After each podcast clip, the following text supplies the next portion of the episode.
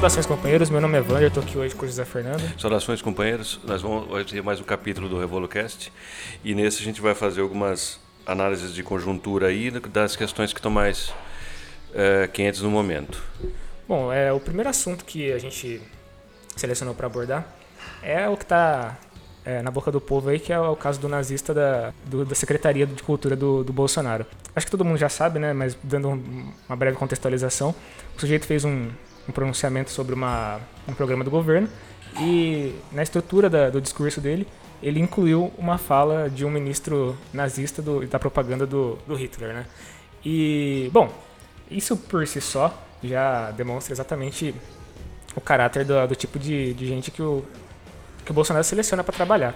A gente já tinha comentado que esse seria o perfil mesmo da, do, dos contratados do Bolsonaro, mas agora ficou bem evidente. Na internet houve uma, uma comoção muito grande de pessoas que se deram conta do que estava acontecendo, né? Imediatamente após o discurso dele, no, acho que foi na quinta-feira, o pessoal que percebeu colocou na internet, olha, é um discurso com uma estrutura semelhante à do, Go, do Goebbels, Goebbels, não me recordo exatamente o nome do ministro. Goebbels. E começaram a, a sinalizar isso daí algum tempo depois ele foi demitido, né? Mas, mas assim, é uma coisa muito louca. A gente, o pessoal pede a demissão também agora do Weintraub, tem há muito tempo pedido, e de um outro ministro também que se envolveu agora numa, num caso de corrupção e tudo mais. E, assim, acho que você já sabe a opinião da gente sobre o que, que isso causa, né? Qual é o efeito de demitir ministros do, do governo Bolsonaro. É uma coisa inócua, não tem um resultado efetivo. uma proposta efetiva mesmo que a gente sempre tem levantado aqui é que o governo tem que ser questionado como um todo e ser tirado completamente, né? Não ministro a ministro, nem um secretário, nada do tipo. É o governo que tem que cair, não uma não uma pessoa em específico, né? Tem que ser o governo todo. É, exatamente. Essa a gente já vem falando desde o começo do, do, do, governo ilegítimo do Bolsonaro que o problema não é o, o as pessoas que ele ia arranjar para o cargo. Como o Wander assinalou, a gente já sabia que ia ser assim ele ia colocar a gente do naipe dele, né? E quando a gente fala que ele é um fascista, isso não é uma mera retórica, nem uma, uma classificação aleatória. É o que ele é mesmo, é o DNA do governo. Eles são assim. Não pode se esperar nada dele. Por isso que a gente acredita que é uma conta de, de, de um mais um. Sim, se você. O, o, é o Roberto Alvim, né? Que é o, o nazistão lá. Uhum. É, ele não foi demitido do governo por ele ser nazista. Ele foi demitido do governo porque ele deixou claro que ele é nazista. Uhum. Né? Se ele tivesse. É, se ele soubesse ocultar um pouco as intenções dele, ele estaria no cargo. Você viu que o próprio Bolsonaro, no, no tweet que ele colocou com, anunciando a demissão do secretário, foi que ele teve um, discu um discurso infeliz. Ou seja, não é atitude. Ele não soube falar. O cara montou todo um cenário lá. Acho que ele é. Porque, como ele é um Diz que é dramaturgo, né? Uhum. Nunca nem ouvi, tinha ouvido falar desse cara. É um, como todo, quando todo direitista, ele é um, um nulo em cultura. Mas é, parece que ele quis montar lá um palco, montou, ficou ridículo, até igual a disposição dos objetos na mesa. Ele montou toda uma mesa en scène para fazer um impacto, para acho que ele estava muito embevecido com o poder, então ele quis fazer uma, acho que puxar o saco do chefe, etc e tal. Quis fazer isso aí. E o pessoal das esquerdas, mais uma vez, bateram a cabeça em dois pontos que eu queria que a gente comentasse aqui. Uhum. É, eu não lembro qual partido, muito provavelmente é o PSOL, pediu que o Alvin seja processado criminalmente por apologia ao nazismo. Vejam só, primeiro ponto. A Paula Lavigne, que é mulher do Caetano Veloso lá, muito ligada a setores da, do PSOL e da esquerda pequena burguesa, tirou uma fala que eu vi no Estadão de hoje, que é assim, é sobre a, aventar a possibilidade da Regina Duarte é, ir para a Secretaria da Cultura. Né? Ela falou assim, a ah, menos mal, porque ela é de direita, mas não é nazista, então é uma contenção de danos. Está errado. Não é bem assim, porque senão eles vão ficar numa de trocar secretário até o final do governo. E a, a estrutura vai ser sempre a mesma, vai ser colocar alguém que está é, alinhado com os princípios do bolsonarismo. Esse cara que saiu agora é completamente alinhado com, com, os princípios do bolsonarismo, porque assim, a gente não explicou em detalhes, mas o nazismo ele é uma, uma expressão do fascismo com características próprias. E tentar importar isso daqui para o Brasil mesmo que seja em, na estrutura de, uma, de um discurso, coisa do tipo, demonstra exatamente qual que é a estrutura do governo Bolsonaro, uma estrutura fascista. É, obviamente, é, tem diferenças, né? O, o governo Bolsonaro tem uma ligação esdrúxula com Israel e a comunidade é, judaica, mesmo que também muito direitista, parte dela, né, grande parte dela, é, alinhada com os Estados Unidos e tudo mais, é, repudiou a, a fala do ministro. Mas assim, eles também são ultradireitistas, eles também são uhum. ultraconservadores, eles não têm é, essa, essa consciência que o pessoal está querendo dar de que, ah, por exemplo, ah, o Bolsonaro demitiu o, o secretário, então, pô, menos mal, o cara não é nazista. Não. ele é nazista, sim. Claro que ele é. Só que nas, nos moldes dele, na, na, maneira dele de pensar. Mas ele é um pouco. É, por conta do cargo que está ocupando agora, ele tem que ser um pouco mais contido, porque senão ele vai ter, ele vai deixando claro uh, o general Heleno, que é o da, o da inteligência institucional aí, que é o cara do Gabinete de Segurança Institucional do, do Bolsonaro. É, ele tirou uma nota falando que, fazendo demagogia, né? É, com cinismo, falando que a queda do, do Alvin se deu ao apreço que o povo brasileiro tem pela democracia e pelas liberdades individuais. Não, ele não gostou do resultado. Sim. Eles só estão avaliando que isso aí, como eles, eles são pessoas muito estratégicas, eles estão avaliando é, a queda desse, desse ministro como assim? Não, é, não vai ser tão fácil fazer o povo engolir um negócio ditatorial assim. Uhum. O governo tem um plano para a cultura, que é um plano bem claro e que está baseado no patriotismo, na, em princípios religiosos e tudo mais. No discurso do, do Alvin, dá para perceber isso daí. Ele, ele elenca uma série de características que ele deseja para a cultura brasileira, inclusive é por isso que ele parodia o, o, ministro do, do Hitler, porque ele quer que seja uma coisa nacionalista, que seja ligada aos princípios e valores que ele julga que sejam os princípios e valores nacionais. E, e ele vai falando essas coisas se você casa esse discurso com o do ministro do, das Relações Exteriores, aquele maluco também, esqueci o nome dele agora. Você lembra? O... É, eu, eu, sei que é, mas me fugiu o nome agora. O sobrenome dele acho que é Araújo, eu não me é. recordo agora. É o Araújo. Eu não sei se é Roberto Araújo. Bom, é, não importa. O que importa é que assim, a retórica ela, ela é bem estruturada, como eu tô batendo na tecla toda hora. É, e essa estrutura que, é que tem, deve chamar a nossa atenção, que é o quê? É elevar, elevar não, né? Rebaixar a cultura a, uma, a um fanismo, a uma espécie de é, exaltação a valores que o governo Bolsonaro quer promover. Então, assim. É, você vai esterilizar a cultura no, no, no, no sentido geral. Sim. Eles não querem que a cultura seja promovida pelos brasileiros, pela cultura popular, pelo que os brasileiros gostam de ver. Eles querem impor uma visão totalmente fantasiosa, esquisita de, de Brasil que eles acreditam que seja o certo. Né? Então eu acho que assim, não sei se todos os companheiros têm, é, têm ciência disso, mas a cultura, a arte em geral, ela não deve ter nenhuma censura e amarras nenhuma. É, e a gente diz isso é, por, de um ponto de vista marxista mesmo. É, não sei se todo mundo tem ciência disso. Durante a era stalinista na União Soviética, eles é, começaram um projeto de cultura que chamava Prolet Cult. Uhum. Aquilo lá era uma das coisas mais reacionárias possíveis, que é assim, toda a arte tinha que ser obrigatoriamente voltada à exaltação do, da União Soviética, etc. e tal. E tudo o que tinha acontecido, por exemplo, assim, o romantismo, que era um movimento literário, artístico, ele era repudiado por ser burguês. Estava uhum. errado. Só que aquilo lá era uma conquista da, da, do patrimônio cultural da humanidade, etc. e tal. Então, é, a arte não há de ter nenhum empecilho, nenhum impedimento. O artista tem que ser livre para criar o que ele quiser. Uhum. E o que esse, como você estava assinalando, o que, o que o Alvin queria era exatamente isso.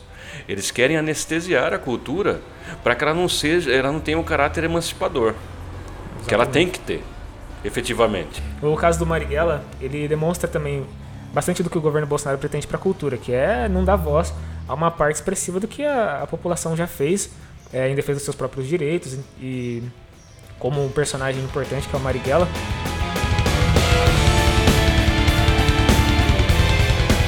O próprio nazismo também tinha uma, uma linha cultural que era uma exaltação ao arianismo, as, as origens gregas que eles acreditavam que os, que os alemães, alemães puros tinham, né? Que eles eram era um retorno ao classicismo, né? Exatamente. Que eles achavam que tudo anteriormente era uma cultura degenerada. Exato. É termo que já foi usado no Brasil né, ao arrepio de qualquer pessoa que tenha apreço pela, pela liberdade de expressão, eles é, vêm e classificam algum tipo de arte que eles não gostam de degenerado. Isso aí é um, é um tipo de coisa absurda de falar. É, isso fecha completamente espaço para que o artista possa expressar um, uma, um antagonismo ao, ao que está sendo colocado, ao status quo. Então, se eu tenho uma arte escolhida, qualquer outra arte que seja é, marginal, periférica, é uma arte excluída. Ela não vai ter espaço no, no, edital. Assim, a gente tem que entender também que essa estrutura de editais que existe no Brasil é uma estrutura de poder. Obviamente que ela já ela foi criada não com esse intuito, né, não com esse objetivo de, de impor alguma coisa, mas ela pode ser usada para isso. É o que está tá sendo feito agora. Né? Eles fazem um edital, colocam os critérios lá e abrem para uma suposta competição justa. Aí você manda seu projeto, se o projeto tiver uma, uma denúncia, se tiver um, uma crítica, ele automaticamente está tá excluído, está no ostracismo. O filme do Marighella, por exemplo, caiu numa, num trâmite burocrático que dizia respeito justamente a isso. O governo acreditava que a obra não tinha valor, e aí começou a colocar uns empecilhos burocráticos, atravancou, atravancou completamente o lançamento do filme. E faz um ano que ele foi lançado lá fora, os europeus é. já viram o filme. E a gente aqui no Brasil. Ainda não, não viu o filme. Diz que está marcado agora para o dia 14 de maio. Parece né? que é. E eu, eu acredito que isso deve ser amplamente divulgado e as pessoas têm que, da, da área da cultura, pessoas que militam politicamente, têm que fazer um movimento no sentido de que esse filme seja liberado para o povo ver. Uhum para que o filme é contra qualquer tipo de censura que está sendo feita, porque não é qualquer problema técnico, não é qualquer problema de conteúdo. O problema do que está sofrendo o filme do, do, Wagner Moura é um, é um problema de censura. Sim.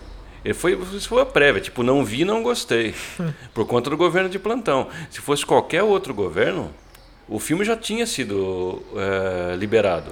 A gente tem assinalado que já faz tempo que essas, essas coisas são sinais claros de para onde o governo está levando a condução do país. Evidentemente, a gente não está dizendo que amanhã vai acontecer um tipo de censura e repressão como ocorreu na, na, na ditadura militar. Mas assim, o, o caminho está apontado, é como se você olhasse para o final de uma, de, um, de uma estrada e visse o que tem lá no final. No final é a ditadura, a ditadura plena e aberta. Sim. Agora ainda não.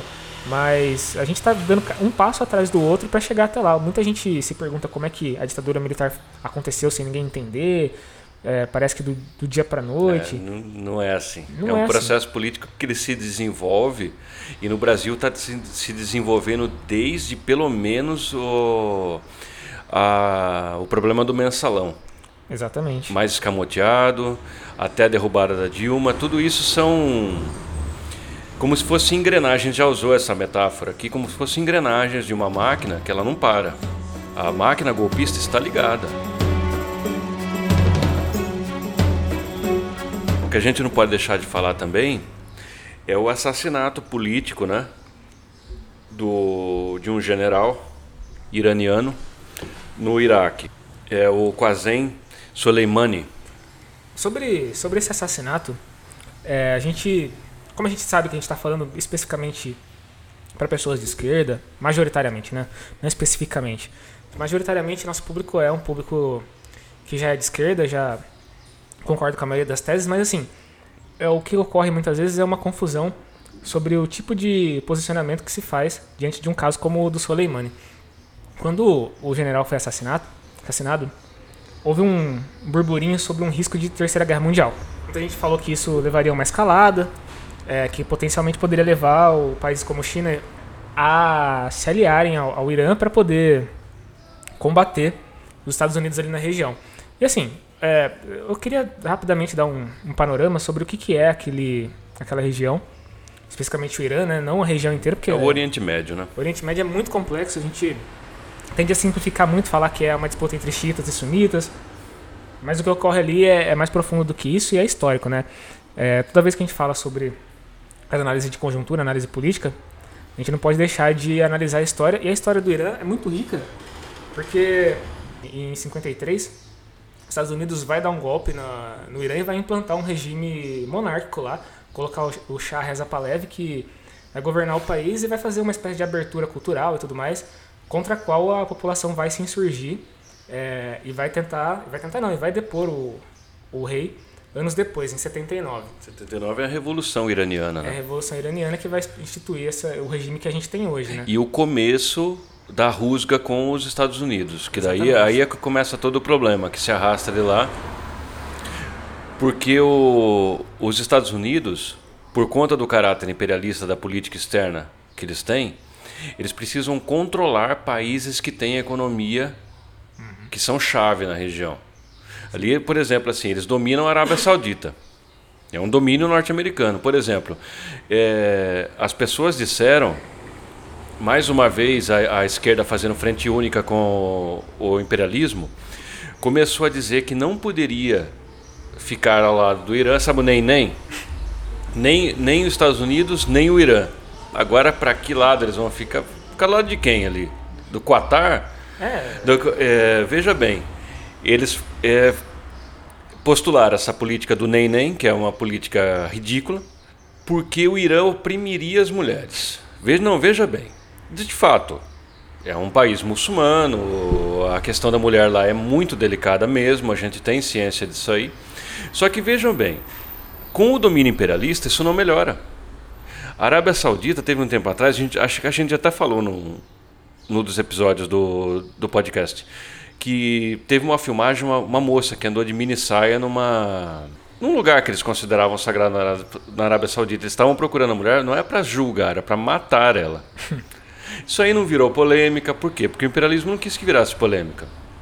Não, e a gente tem, é, tem um meme que circula na, na, na internet que mostra é, uma foto de 1964 aproximadamente lá, na, lá no Irã com as mulheres de, de mini saia, com roupa ocidental e tudo mais, para dizer assim, olha como o Irã já foi quando era governado pelo Shah e tudo mais. Depois mo- mostram as mulheres de burca e tudo mais e dizem, olha, olha o que, que o regime Ayatollah faz com as mulheres, olha que coisa terrível, para justificar justamente essa, essa postura de, ah, não, não podemos defender o regime do Irã porque eles oprimem as mulheres, o, o islamismo ele é bastante conservador. Tudo bem, você pode até ser contra isso daí. É, Agora, Você pode não ter nenhuma simpatia pelo sistema de governo lá, mas agora ficar neutro numa ameaça imperialista, onde o maior inimigo do povo, que é o imperialismo, está atuando de uma maneira agressiva e, e solapando a autodeterminação dos povos, a soberania nacional, como é que você vai ficar neutro nisso aí? Você não, você não vai conseguir fazer política desse jeito, porque a sua política é uma política moral. É, e é importante lembrar que se você ficar neutro diante dessa situação, você está, sim, apoiando o imperialismo. Você está É, você está fazendo frente única com o imperialismo. abrindo caminho para uma força que não, não mede esforços para oprimir o povo. A gente não vai explicar exatamente tudo o que aconteceu, mas o Iraque foi ocupado pelos Estados Unidos no, no governo Bush. A Guerra do Golfo. É, então, com o pretexto de que eles iam ir lá levar democracia para o povo. É sempre assim. É sempre assim. Se descobrirem amanhã petróleo na lua, os caras vão levar Eu- democracia para lua. eu, não- eu também. não sei como que o pessoal ainda acredita nisso aí. É, é- é- esse é um negócio até chato, tá repisado, tá falado assim, todo lugar esse povo vai levar democracia. Eu, eu vi um direitista comentar, é, e até com certo. tem um núcleo que dá para aproveitar do, da excrescência que ele falou lá. Que ele falou que os Estados Unidos é a polícia do mundo. É, tá, tá correto. Só que ele falou isso com, com ele falou isso num sentimento canino, né? Você É. tinha, tem que submeter, etc e tal. De fato, eles são a polícia do mundo. Eles têm que defender os, os interesses deles. O exército deles é para defender o interesse dos caras que mandam no mundo. O, o Irã, vale lembrar, o Irã e o Iraque, né, aquela região do Oriente Médio na qual está situado esse conflito, é, é o detentor de uma das maiores reservas de petróleo e gás do mundo. É um negócio gigantesco que tem lá de gás e de riqueza. E as empresas que exploram aquele lugar não são empresas qualquer. Não é a Petrobras que está lá. É a Shell. Tem uma série de empresas estadunidenses dos irmãos que, Koch. que exploram a, a riqueza do- dos iraquianos ali.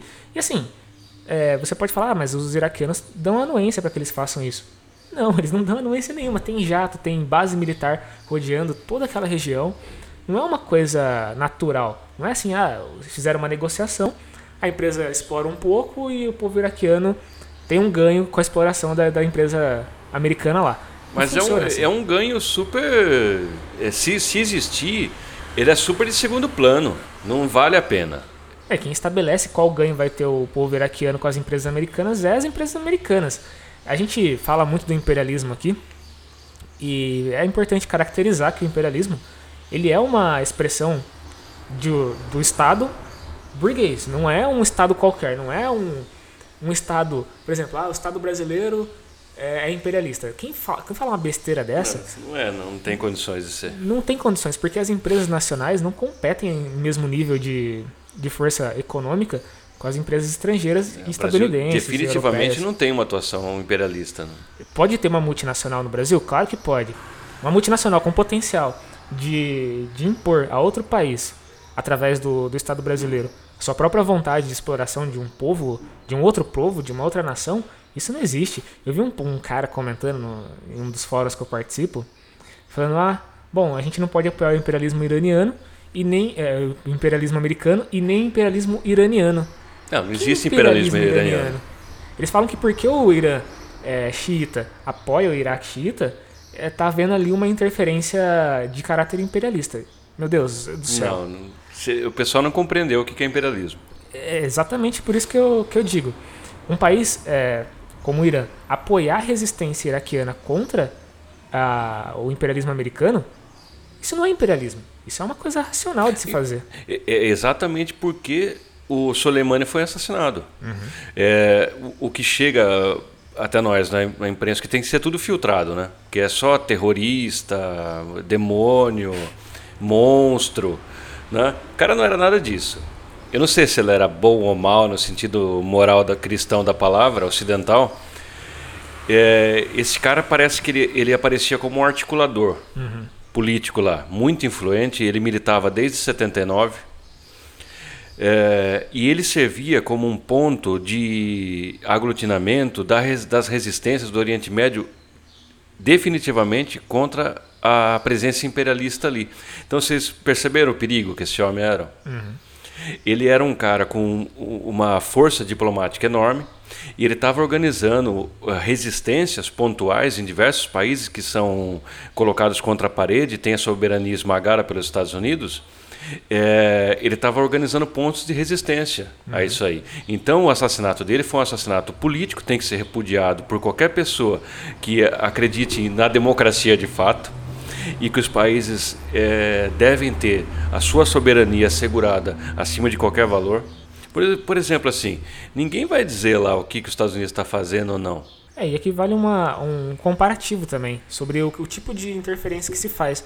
Por exemplo, a interferência de Soleimani ela apoiava movimentos populares que estavam ali para se livrar de um algoz que estava ali para explorar o próprio o povo do, do, do, Iraque, né? Então, o que o Soleimani fazia era reforçar ou, ou, ajudar a reforçar uma resistência legítima. Agora, por exemplo, os Estados Unidos no, em Hong Kong, que também está ocorrendo uma, uma revolta ali, e o pessoal impunha em Hong Kong, o pessoal a população de Hong Kong, uma parte dela, né, mais universitária e de classe média, está empunhando bandeiras dos Estados Unidos para dizer que eles são aliados do, da revolta dos universitários ali, que querem uma interferência estadunidense no país para poder ajudar eles a, a se livrar da China. Isso que horror! É uma outra, é uma coisa completamente diferente do que está acontecendo. Os Estados Unidos não ajudam ninguém a a se livrar de nada. É, eles vão ali para impor a própria vontade, né? Então a gente não deve comparar as duas coisas, não, não deve se confundir, porque pode parecer igual uma revolta que, que ocorre em Hong Kong com uma revolta que ocorre no Iraque. O pessoal fala, ah, pô, mesma coisa, né? O povo na rua ali, o pessoal tá, tá brigando, os Estados Unidos vai, vai ser aliado de um dos dois ali. Não, não é assim, não funciona dessa maneira e nunca vai funcionar. Eu acho que é importante a gente ressaltar isso. É assim, e, e, tem que se destacar do ponto de vista é, estratégico, de guerra mesmo, há de se destacar que o Irã é uma potência nuclear. Uhum. E os Estados Unidos nunca admitiu isso aí.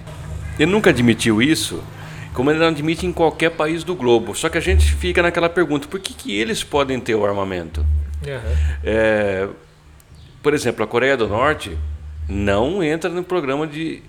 É, fechamento do, das usinas nucleares, etc. e tal. E não vai entrar. Não tem negociação com o Kim. É, e a gente tem que também observar que assim, o Soleimani matou gente? É, eu vi muita gente falando isso. Ah, mas o Soleimani mata pessoas. Como assim a gente vai é, chorar vai, pela vai fazer morte do o quê? cara? Você tá numa guerra, meu irmão. A guerra é assim, as pessoas matam pessoas, né? Você tem um país invadindo o outro. É conflito. O que, que vai fazer? O cara era um militar. Exatamente. Ele morreu fazendo o que ele, ele precisava, mas a gente não vai, é, o que, vai endossar essa morte e falar que ele merecia porque ele também matou pessoas. Isso aí não existe. né? E outra, isso aí é uma, é uma coisa besta de se pensar. Porque você vai medir a, a política por uma regra moral. Não, tem, não, não é isso aí. A, a política ela é a expressão da, da economia, do, do, do, que, do que acontece no- nos interesses econômicos de cada país, etc. E tal. No final das contas, é isso. Agora, por exemplo, assim, a atuação dos Estados Unidos, veja bem que absurdo. O general, era, o Soleimani era iraniano. Mataram o cara em Bagdá, Com no drone, Iraque. né? Com um drone. Então é aquela coisa. O que, que é isso? O cara. vo- Vocês pegam um líder político que está ali, vocês matam ele em outro país sem a, eh, a anuência das autoridades iraquianas, a troco de uma coisa que ninguém precisa explicar. Cinicamente tiraram uma nota falando que era para diminuir os conflitos. Nenhum. Se aumentou os conflitos. Teve bombardeamento já. A coisa subiu o tom. Até teve um episódio que bastante lamentável que foi a derrubada do avião ucraniano na, no Irã. O pessoal usou isso, obviamente, né? A direita usou isso para poder é, acusar o Irã de ser um, um estado terrorista. Olha lá que coisa horrorosa. Bombardearam, mataram um monte de inocente. Não, realmente mataram um monte de inocentes. É, é lamentável o que aconteceu ali, mas a escalada de violência quem criou foi os Estados Unidos. O que aconteceu ali foi um abate de um avião é, por um equipamento automático. O equipamento rastreia objetos que estão voando e abate o que acha que é, que é invasor. E, e aconteceu isso. Mas isso não teria ocorrido, não teria acontecido nada desse, eh, desse bombardeio, dessa tragédia que ocorreu, sem uma escalada de violência na região, Exatamente. causada Se- pelos Estados Unidos. Se não houvesse ingerência estrangeira nos países, por que, que você vai lá? O que, que você vai fazer lá? É aquele negócio, é, é como teve no alguns anos atrás, teve aquele atentado, foi um negócio feio mesmo. Jogaram uma bomba lá no- em Paris, matou um pessoal que estava no bar lá no fim de semana, não tinha nada a ver com o peixe, acabaram morrendo e tal. É horrível, é horrível. Só que assim, e o, e o país dos caras lá, meu? Tira as tropas de lá, pô. Sim. Para de dar apoio à tropa imperialista. O que é que vocês estão fazendo isso? Ali o pessoal tem família, o pessoal tem. Eles vêm todo dia. O pessoal ser bombardeado. Ah, Um exército estrangeiro agindo igual polícia no seu país. Tem gente que não tem sangue barato. Você vai montar uma resistência. Sim. Agora o cara chama essa resistência de terrorista e, e acha que é democrático uma ingerência externa desse nível aí. Tem mais, qualquer retaliação que o Irã fizer, não tem que ter repúdio popular. Os caras pediram por isso. Ah, as bases que tem na- no, no Irã, no Irã, no, no Iraque, na verdade, tem que desaparecer de lá. Se o Irã bombardear tudo que tiver lá e o Iraque também ajudar a tirar tudo que tiver lá de americano, cara, morreu gente, paciência, velho. Os caras têm que desaparecer dali. Aquele território não pertence a eles, nunca pertenceu. Eles Eles não têm que estar sumir dali. Eles têm que ir para casa. Mas eles não podem, porque isso aí não vai acontecer, porque eles têm que ser derrotados. Por exemplo, é- esse aí é um índice da, da atuação imperialista no mundo. Por exemplo, aqui no Brasil, tem dedo dos caras. Tem vários indícios que o, go- o golpe que derrubou a Dilma, ele foi gestado nos Estados Unidos. O pessoal da CIA, para o pessoal do, do Departamento de Estado norte-americano. E todas essas pessoas aí. O Moro, por exemplo, é um agente desses caras. Sim. Recentemente eles foram Ele vai fazer, sempre para lá. foram fazer uma visita pra lá e foram pra CIA. O que que um... Que, que ele vai fazer lá? Um juiz. Um juiz de primeira instância. O que, que ele vai fazer lá? Bom, companheiros, é, então é, a gente vai retornar mais, mais tarde sobre esse assunto. O imperialismo é, precisa ser visto sobre uma, uma ótica econômica. É muito importante ver como que os monopólios econômicos vão é, gestar esse tipo de, de processo imperialista em detalhe. É importante entender também, porque a gente fala aqui, muitas vezes e se esquece que tem todo um processo para gerar essa, essa consequência, né?